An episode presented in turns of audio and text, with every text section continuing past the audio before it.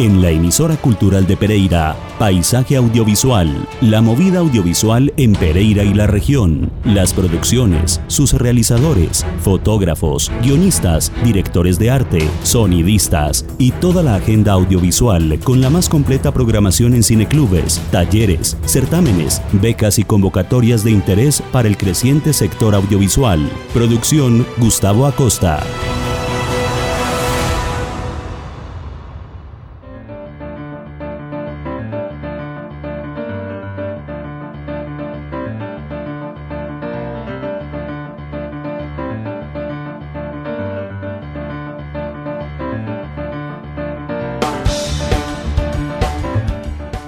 Es la emisión número 60 de Paisaje Audiovisual. Feliz tarde para toda nuestra audiencia.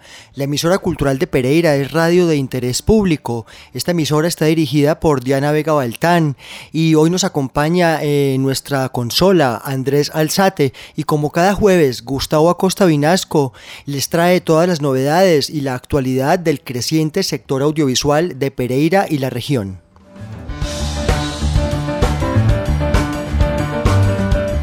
Pues estamos acostumbrándonos a decir solo buenas noticias, a, pesar de las dificultades vividas por todo el sector eh, audiovisual, como hemos mencionado, no hemos eh, dejado pasar eh, realizaciones que se estrenaron o que se están por estrenar. Y dentro de todas estas buenas noticias, dentro de la mm, nueva normalidad que trae esta era de la pandemia 2020, pues podemos anunciar que ya se está hablando a nivel nacional el regreso del cine a las salas, eh, tanto las salas de cine como los eh, espacios para vehículos o autocines. Podrán empezar a mm, proyectar películas guardando pues todas las medidas que el decreto 1408 eh, exige. Así que es una mm, grata noticia saber que podremos asistir. Y bueno sabemos que lo, el cine nunca será algo muy masivo y también se disfruta en cierta soledad. El programa de hoy eh, tenemos un invitado muy especial llamado Didier Arenas artista plástico, visual, fotógrafo muy reconocido de la ciudad, quien ha hecho una carrera, una profesionalización y quien ha llegado bastante lejos en cuestiones de industria cinematográfica y de televisión, puesto que ha participado desde el campo de la dirección del arte, eh, la pintura escénica y el diseño de producción en interesantísimas y de mucha recordación producciones de la televisión nacional, eh, internacional, latinoamericana y también en producciones de mm, cine y televisión. Eh, Didier dirigió recientemente Serenamente, eh, este documental producido por Juan Pablo González, a quien tuvimos recientemente en Paisaje Audiovisual. Eh, asimismo, Didier Arenas eh, hizo la dirección de arte para La Mariposa Verde, que tuvimos la oportunidad de ver en nuestro canal regional Telecafé. También fue mm, el director de arte para el último largometraje pereirano de ficción que ha visto la luz. Hablamos de Lluvia, de Diego Alexander Espinosa.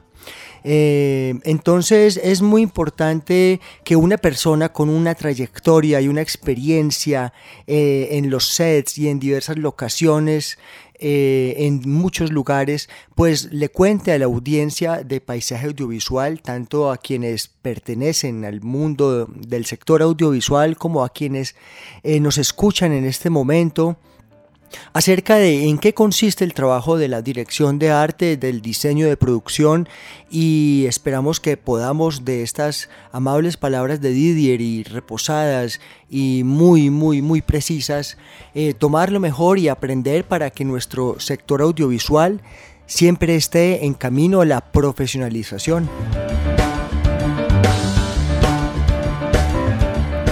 Em, vamos a dedicar este programa porque los queremos tener a todos.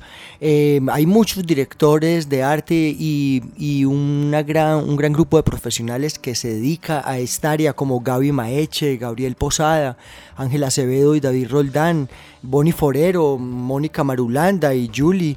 Hay tantos que em, han contribuido a las realizaciones, al embellecimiento, a la verosimilitud, a que el espectador pueda eh, encontrar una narración muy bien lograda desde la parte visual. Pues bien, este trabajo es el que hacen nuestros directores de arte y diseñadores de producción, que también incluye a escenografistas, eh, pintores de escena, eh, utileros, en fin, hay una, es un área muy importante. Escuchemos entonces las palabras que Didier le concedió a Paisaje Audiovisual. Buenas tardes, gracias por la invitación, un saludo a toda la audiencia. Muy bien, como lo decíamos hace unos minutos en la presentación a este eh, programa número 60 de Paisaje Audiovisual, eh, Didier Arenas es artista visual y ha trasegado por el mundo del arte en las realizaciones audiovisuales, tanto a nivel local y regional como nacional y en la televisión internacional. Decíamos que ha participado eh, dentro del Departamento de Arte en producciones como Los 33 o Narcos. Asimismo mencionábamos que fue el director de arte de los largometrajes Tantas Almas y Lluvia, de los cuales hemos hablado en este programa. Realmente en, Lluvia, Gustavo, eh, fui el director de arte, pero en Tantas Almas yo fui parte del equipo de dirección de arte. Perfecto. Parte del equipo, colaborador todo el equipo. Ahora recientemente por el canal regional Telecafé se transmitió la producción Serenamente, de la cual eh, Didier fue director y también veíamos al principio de año la serie La Mariposa Verde, de la cual hizo su diseño de producción. De, y allá queremos llegar hoy, Didier, hablando de ese trasegar en esta profesionalización de un oficio de que hace parte del, del mundo de la realización y la producción y cuéntanos cómo comienzas desde cómo fueron los primeros acercamientos a, a los temas de la del arte, de la dirección de arte y cómo fuiste encontrando ese camino. Eh, yo lo puedo, mm, pues yo lo, te puedo comentar acerca de mi experiencia eh, como en dos etapas. Eh, digamos que hubo un momento en el que no estaba vinculado desde lleno a la, a la producción audiovisual. Y ese, ese momento fue como mm, eh, después del terremoto de 1999 en el año 2000 a través de ONGs eh, que se hizo un trabajo interdisciplinario eh, yo tuve la oportunidad de generar unos productos audiovisuales con unas fundaciones en comunidad y en, en esos pues, además de hacer realización en algunos hice dirección de arte eh, era un momento más como de, unos ejercicios académicos Sí, en esa época ni soñábamos con una industria audiovisual como la que se sueña hoy, eso no existía en ese momento. Pues las condiciones técnicas y de la industria, digamos, a nivel regional eran muy diferentes y obvio, sí, más incipientes. Y bueno, todo cambió a partir pues como de la ley 1452, creo que en, en, el del 2012 a partir de, de, de, estos estímulos que, eh, que da la ley de cine pues pudo llegar a Colombia más mm, producciones internacionales. Y Colombia hacer locación y, hacerse de, diferentes mm, productos ya muy grandes después de, ese, de esas producciones yo me dediqué a la docencia y en el año 2012 me, me desplacé a Bogotá. Allí tuve la oportunidad de integrarme al trabajo dentro pues, de departamentos de arte, escenografía, ambientación. ¿En qué pro, ¿Con qué productoras o con qué empresas audiovisuales? Inicialmente yo trabajé con, con Teleset, era más mm, como producción nacional. También tenía se hizo un producto internacional pues para Latinoamérica que fue que fue Metástasis. Eh, Teleset es la productora mm, aliada de Sony Pictures. Sony Pictures Latinoamérica. A partir de después de, de un añito de estar trabajando en televisión en diferentes producciones con Teleset eh, se dieron oportunidades de participar en, en algunas mm, películas y precisamente eran las primeras películas de coproducción como servicios de exportación acá en Colombia, digamos, mm, de este ciclo de, que ha beneficiado la ley de cine. La primera fue Desde la Oscuridad, que fue una producción española colombiana. Eh, la segunda fue Unos 33, que fue una producción chilena, estadounidense, colombiana también.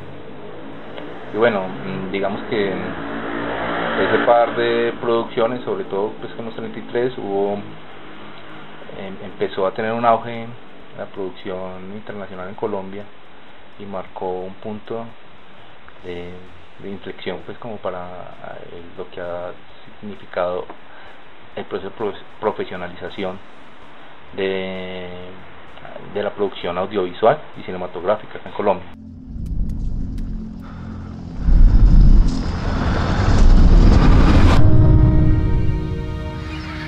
Mario Gomez, congratulations on your retirement. 45 years, hey man. You love birds? get the sonogram yet? It's a boy. It's a girl. Tomorrow is my free day, but uh, I would like to work. You got it. Everyone, say hello to our new boy from Bolivia. Is that the only way in? The only way in, the only way out.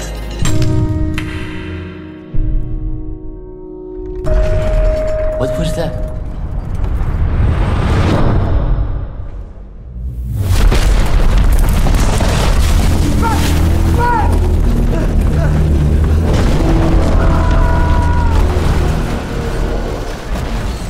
Hablemos un poco de la parte de cómo es el, el día a día en esas labores. Son series que vemos con una factura increíble, son para la televisión internacional, estamos hablando de, de Amazon Prime, estamos hablando de Sony Pictures y lo cómo se hace lo que vemos, en lo que tomas parte, que en todos esos sets, en toda esa parte de la ilusión y de la que tiene que ver luego con la fotografía y con tantos aspectos, ¿cómo, eh, cómo es trasecar en eso?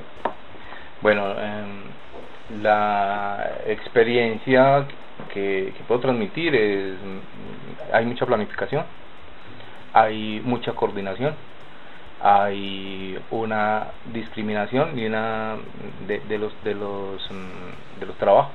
Una jerarquización. También, sí. De hecho, en ese momento en el que te, en el que te cuento que empiezan a llegar las producciones internacionales, empiezan a generarse cargos que antes no existían acá en Colombia. Qué interesante. Entonces, de, hecho, mm, eh, si el cargo de diseño y producción existía en Colombia, se había ejercido en muy pocos, mm, pues, muy pocas producciones, no, no más de tres tal vez.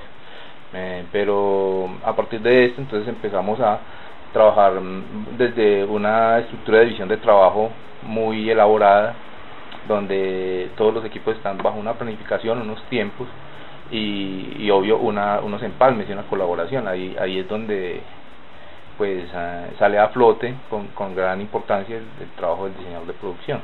Es la persona que como cabeza del departamento de los departamentos de arte ah, mm, orienta y además que tiene todo mm, pues toda una estructura administrativa para que todo marche según unos tiempos específicos eh, digamos mm, lo que he visto y pues lo que me parece más mm, adecuado cierto es mm, como un, un, trabajo desde el arte que eh, tenga muy presente eh, los departamentos de fotografía porque realmente todo lo que tú haces se se representa a través de la, de la cámara de cómo e- ellos iluminan cierto ellos iluminan y cómo mm, generan toda una dinámica desde la desde la fotografía con movimientos planos.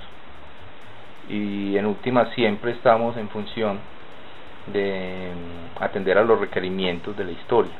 Más allá de, to- de todas las mm, posibilidades creativas que tengamos siempre estamos trabajando en conjunto para potenciar esos mensajes que, que tenemos en la historia los ambientes eh, texturas atmósferas la psicología de- Supongo que es un ha sido es un departamento y vamos acoplándonos a lo que nos enseñan nuestros invitados.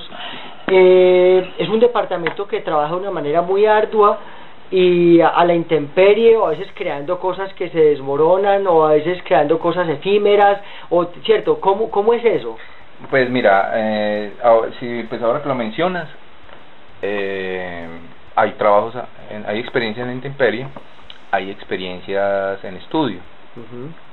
eh, yo, mm, a mí me gusta am- ambas experiencias, pues ambas situaciones. Ambas situaciones eh, tienen retos distintos, dinámicas.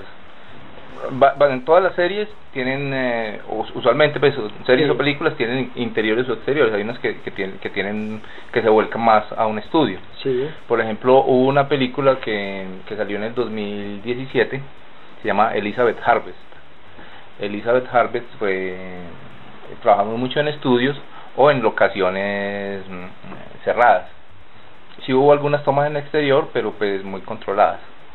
Una película en la que haya habido mucho, muchos exteriores, muchas locaciones en el exterior, fue Jungle. Jungle también salió el mismo año.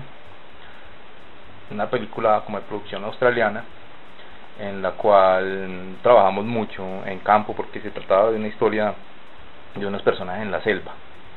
Entonces desde acá se, se reprodujo en partes de Cundinamarca, en Villeta, en Guaduas, Tobía Chica, se, se reprodujo unos ríos así súper super eh, Caudalosos. fuertes, sí, caudalosos, eh, partes selváticas. Eh, es una buena experiencia y, es, y este tipo de experiencias eh, requieren cierto tipo de personajes, cierto tipo de profesio- profesionales que estén dispuestos como a, asumir esos rigores. Es un trabajo eh, arduo, es un trabajo exigente, es un trabajo en el que tienes que estar muy bien preparado físicamente y con cierto aguante pues para manejar unos horarios complicados, unos climas complicados, a veces mucho calor, a veces mucho frío, a veces la intensidad pues del sol eh, o a veces esas madrugadas y esas trasnochadas tan fuertes, a veces estar expuesto pues por ejemplo en páramo. Claro. Eh, hubo una película en exteriores que hicimos que se llamó Hacia la batalla, esa película la hicimos en el 2018. Estamos en Paisaje Audiovisual, hoy nuestra emisión número 60 con Didier Arenas, quien ha sido director de arte y diseñador de producción para muchas eh, series de televisión y, y de ficción y de cinematografía de las que estamos comenzando a hablar en este momento. Didier, eh, me decías que el diseño de producción incluye o rige una serie de partes o, o de componentes o de departamentos y los articula. ¿Cómo funciona esto en la teoría y en la práctica a la hora de la preproducción y en, y en la marcha de un rodaje, por ejemplo? Eh, en la en la preproducción el diseñador de producción tiene la tarea de llevar como las riendas de todo lo que es el componente estético y visual de, de una producción, ¿cierto? Entonces, digamos que en la preproducción tiene mucha mucha parte, pues como todo lo que llaman arte conceptual. El concept art es diferente pues a lo que vemos en las artes plásticas, son realmente los ilustradores que te eh, traen a la vista cómo hacer el aspecto de, de las imágenes y, pues, y la estética, desde ilustraciones. Pueden ser en blanco y negro, un, poco parecido al storyboard, pero más elaborado. Em, digamos que eh, la preproducción mm, es es súper importante porque te garantiza como la calidad en la medida en que te des el tiempo y la facilidad de los recursos y el, y el personal.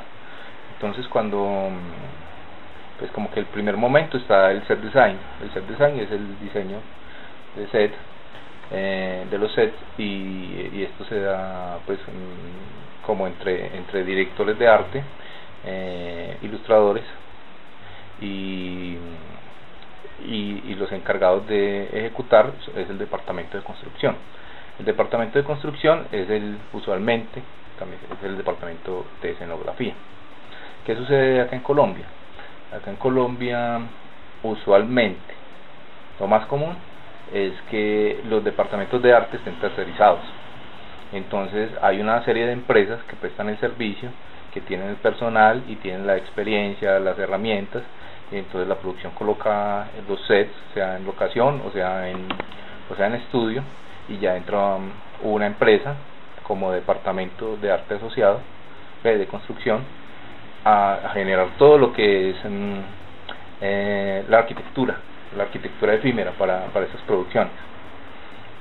Eh, eh, usualmente, cuando una producción es grande, entonces tiene a un director de arte que está estrictamente encargado de hacer estos acabados y de, y entregarlos a diseño de producción ya a decoración.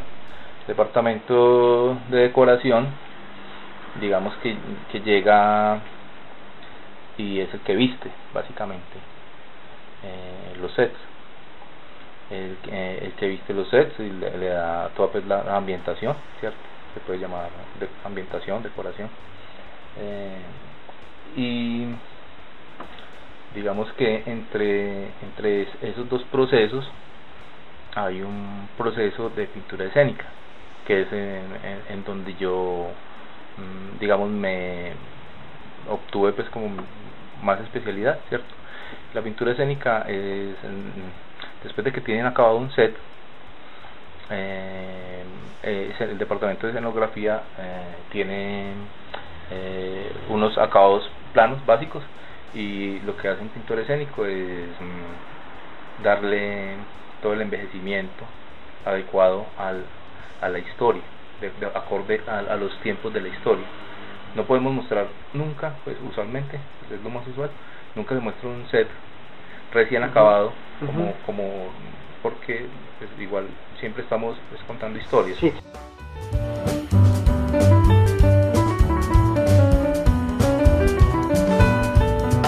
En los 33, mm, eh, digamos que había un, un, departamento de VFX. Eh, realmente contábamos pues con un, profesional, eh, digamos, mm, masivo. O sea, una, una persona venía de trabajar con Avatar, ganador de premio Oscar. Sí. Alex Henning. Y él es una persona que entonces estaba haciendo todo el registro eh, fotográfico para después renderizar todas estas imágenes.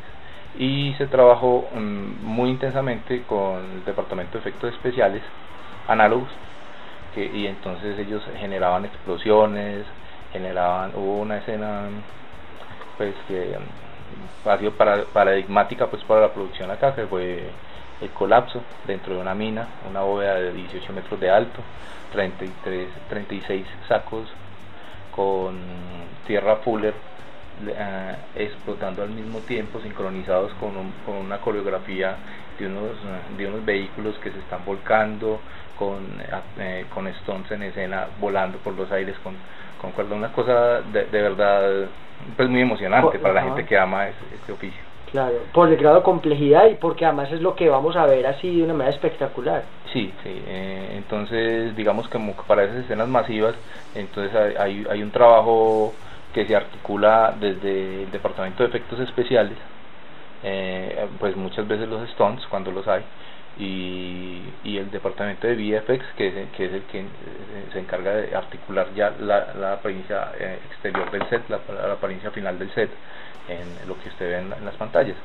Hay un, hay un ejemplo, por ejemplo en los 33 nosotros había que hacer una, una roca que fue la que bloqueó la mina de San José, los 33 es la historia de, de los mineros de Chile que hace 10 años quedaron encerrados en su mina, ellos quedaron encerrados pues como una profundidad de 700 metros y fue que una roca masiva, supermasiva, eh, bloqueó mm, mm, las salidas de la mina. Esas minas tenían, eran grandes, tenían vías para que transitaran vehículos, camiones, y entonces eh, eh, esas salidas se bloquearon por esa por esa gran roca entonces mm, nosotros el departamento de arte hizo la parte de abajo de la roca, que era más o menos de 4 metros de alto por 18 de ancho. Eso se hizo en icopor con acabados en pintura escénica. Ustedes tenían que simular la roca como se veía desde adentro. Sí, entonces entonces nos, entonces esa esa roca gigante que les bloquea la entrada, todo el grupo se encuentra con ellos y nosotros solamente hicimos la parte de abajo. El resto lo empalman en VFX.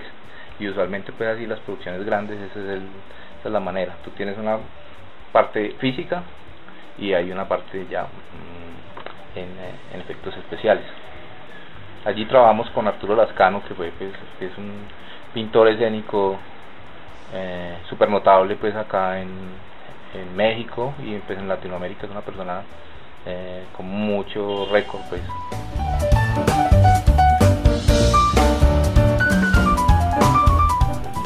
lo relevante pues como de la experiencia que puedo transmitir ha sido mm, la oportunidad de trabajar con dentro del seno de producciones de, de, muy diversa procedencia. Entonces por ejemplo en Jungle trabajamos con un núcleo de producción, producción australiano.